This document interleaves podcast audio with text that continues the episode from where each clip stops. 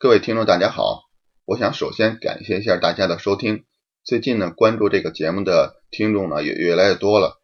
我会呢继续努力，向大家展示一个真实的北美生活中的点点滴滴。呃，希望大家呢继续关注我的节目。这一次呢，咱们就聊一聊在安大略省最著名的旅游景点尼亚加拉大瀑布。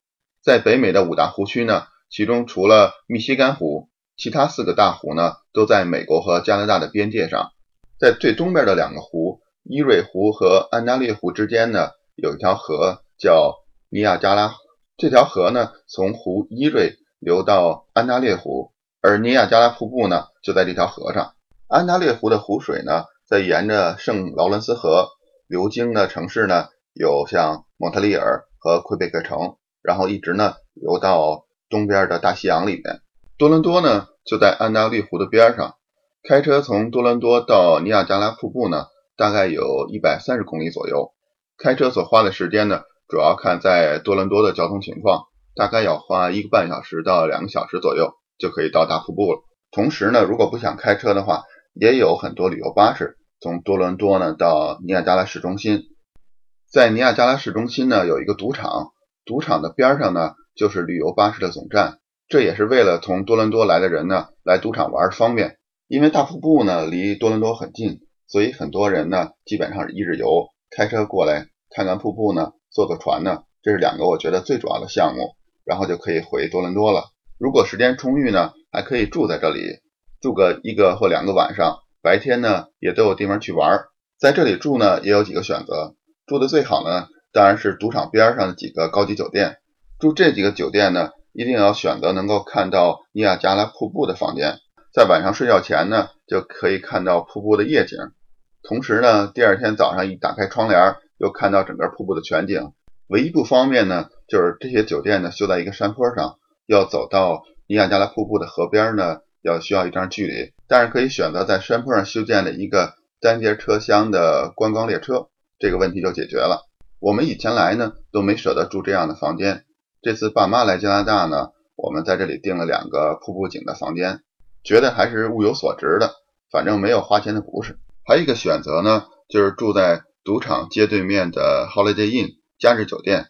这个酒店在淡季的时候呢，我们有一次圣诞节左右来呢，才不到一百块钱一个晚上。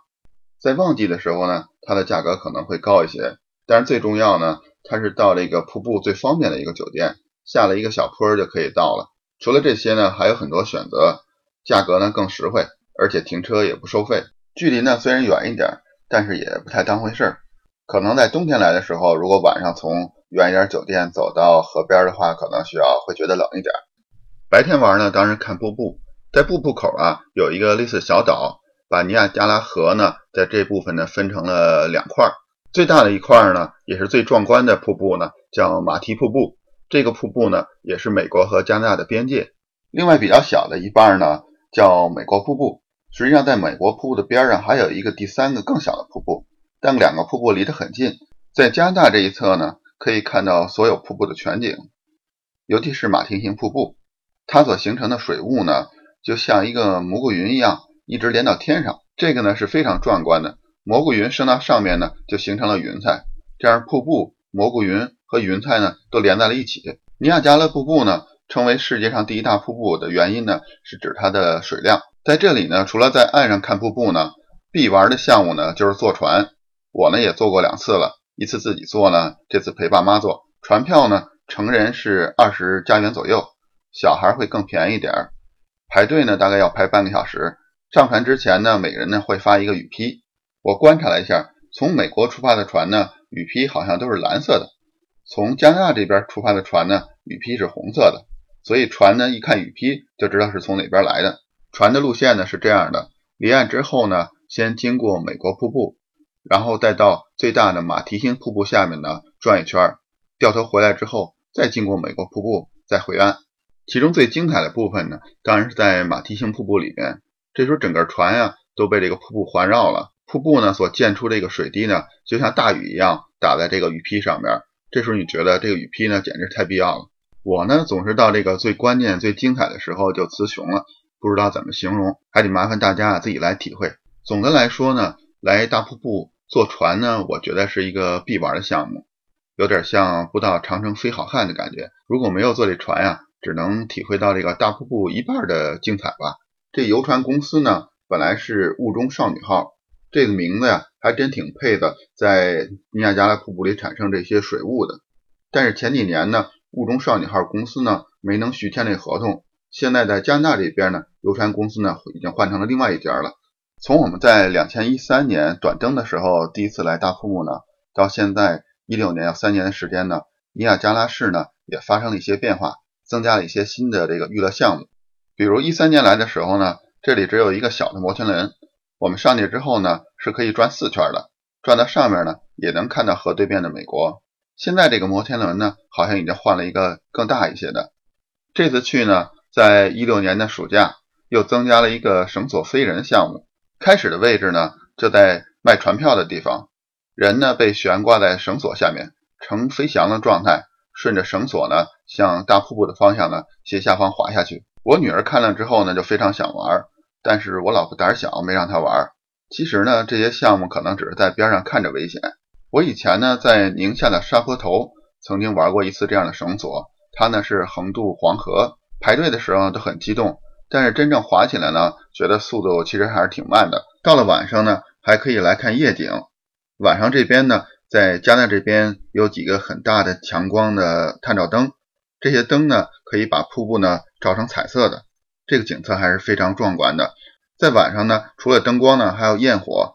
焰火呢不是每天都有，大家来之前呢，可以在尼亚加拉瀑布的官网上呢查到焰火的播放的时间和日期。在节日的时候呢，就会更频繁一点儿。像我们有一次在圣诞节在这里住了两个晚上，每天晚上呢都可以看到焰火。